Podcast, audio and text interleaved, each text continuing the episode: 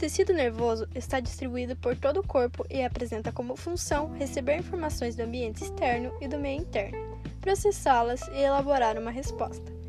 Sem esse tecido, seria impossível o funcionamento dos órgãos do sentido, a aprendizagem, o pensamento, a memória, a produção de secreções pelas glândulas, a contração muscular e tantas outras funções essenciais para o funcionamento adequado do corpo. O tecido nervoso é composto por diferentes tipos celulares, além, é claro, da matriz extracelular. Essa matriz, no entanto, é pouco abundante e não apresenta fibras. Entre os tipos celulares, temos os neurônios e as chamadas células da glia.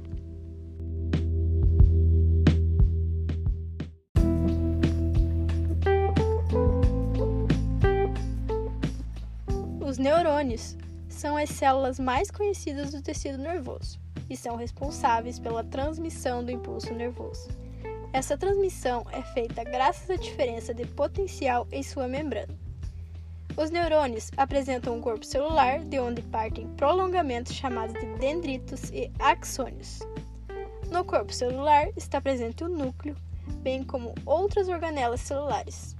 A forma dessa parte do neurônio é variável e se relaciona com a sua atividade funcional. O axônio é um prolongamento do neurônio, que se destaca por ser mais delgado, mais longo e apresentar menos ramificações do que o dendrito. Esses prolongamentos são os responsáveis pela condução dos impulsos nervosos até a próxima célula por meio das sinapses, que transformam os impulsos nervosos em sinais químicos para outra célula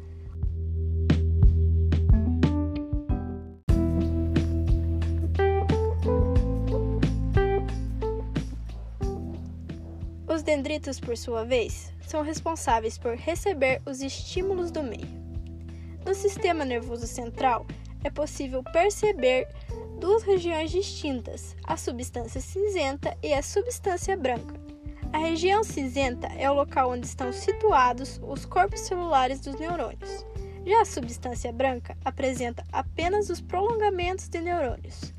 A coloração esbranquiçada dessa região deve-se à presença da bainha de mielina, que envolve o axônio e está relacionada com o aumento da velocidade do impulso nervoso. De acordo com a sua função, podemos classificar os neurônios em sensoriais, interneurônios e motores. Os sensoriais são aqueles que recebem os estímulos do meio interno ou externo e levam a informação até o sistema nervoso central. Os interneurônios conectam um neurônio a outro. Por fim, temos os neurônios motores, que partem do sistema nervoso central e conduzem a resposta para determinado estímulo.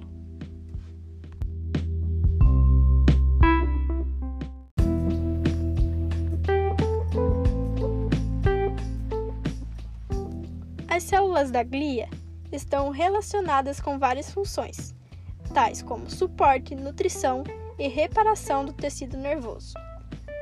São exemplos dessas células os oligodendrócitos, as células da micróglia, os astrócitos, as células ependimárias, as células satélites e as células de Schwann, sendo essas duas últimas encontradas no sistema nervoso periférico e as primeiras no sistema nervoso central.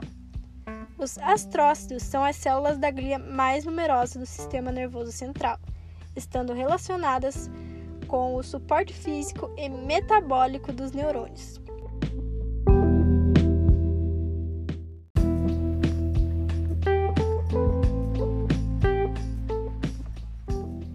Os oligodendrócitos estão relacionados com a formação da bainha de mielina, estrutura localizada em volta do axônio e constituída pela membrana plasmática dessas células que se enrolam várias vezes sobre o prolongamento. As células da micróglia são menores células da glia e possuem ação fagocitória. As células ependimárias, por sua vez, revestem os ventrículos do cérebro e o canal da medula espinhal. As células satélites e as células de Schwann estão localizadas no sistema nervoso periférico. As células satélites promovem o isolamento elétrico em torno do neurônio e constituem uma via para trocas metabólicas. Já as células de Schwann são responsáveis pela formação da fibra nervosa mielínica nos neurônios presentes do sistema nervoso periférico. Então, eu vou falar um pouco sobre o tecido muscular.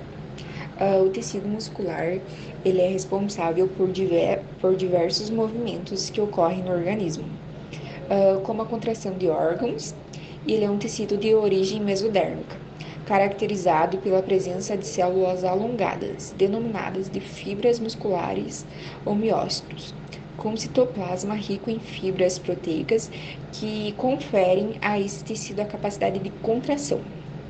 Esse tecido pode ser classificado em três tipos: muscular estriado esquelético, muscular liso e muscular estriado cardíaco. Ele é, ele é caracterizado pela presença de células alongadas, denominadas fibras musculares ou miócitos, com citoplasma rico em filamentos proteicos, principalmente actina e miosina. A actina ela é uma, uma fibra proteica do citoesqueleto e, junto a outras proteínas, forma os chamados filamentos finos. A miosina ela é uma proteína associada ao citoesqueleto. É formada os filamentos mais espessos.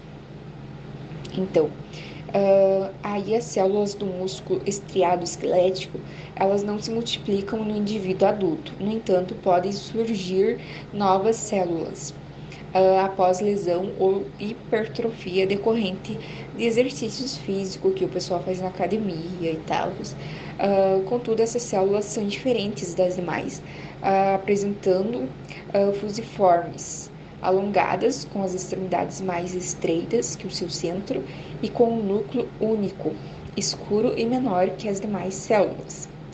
Uh, o músculo liso. O músculo liso apresenta células fusiformes. Essas células têm aparências não estriada com contrações lentas e involuntárias, sendo responsável pelos movimentos involuntários do nosso corpo. Atuam, por exemplo, nas contrações uterinas durante o parto. Este tecido é encontrado em diversas estruturas do nosso corpo, como a bexiga, o útero e o trato digestório e artérias. As células do músculo liso são revestidas pela lâmina basal e diferentemente das células do, do músculo estriado, as células do músculo liso podem, podem dividir-se uh, no indivíduo adulto, aumentando o tamanho dos órgãos, o reparo das lesões nesse tecido. No útero, durante o processo de gestação, pode ser observado um aumento tanto no número dessas células quanto em seu tamanho.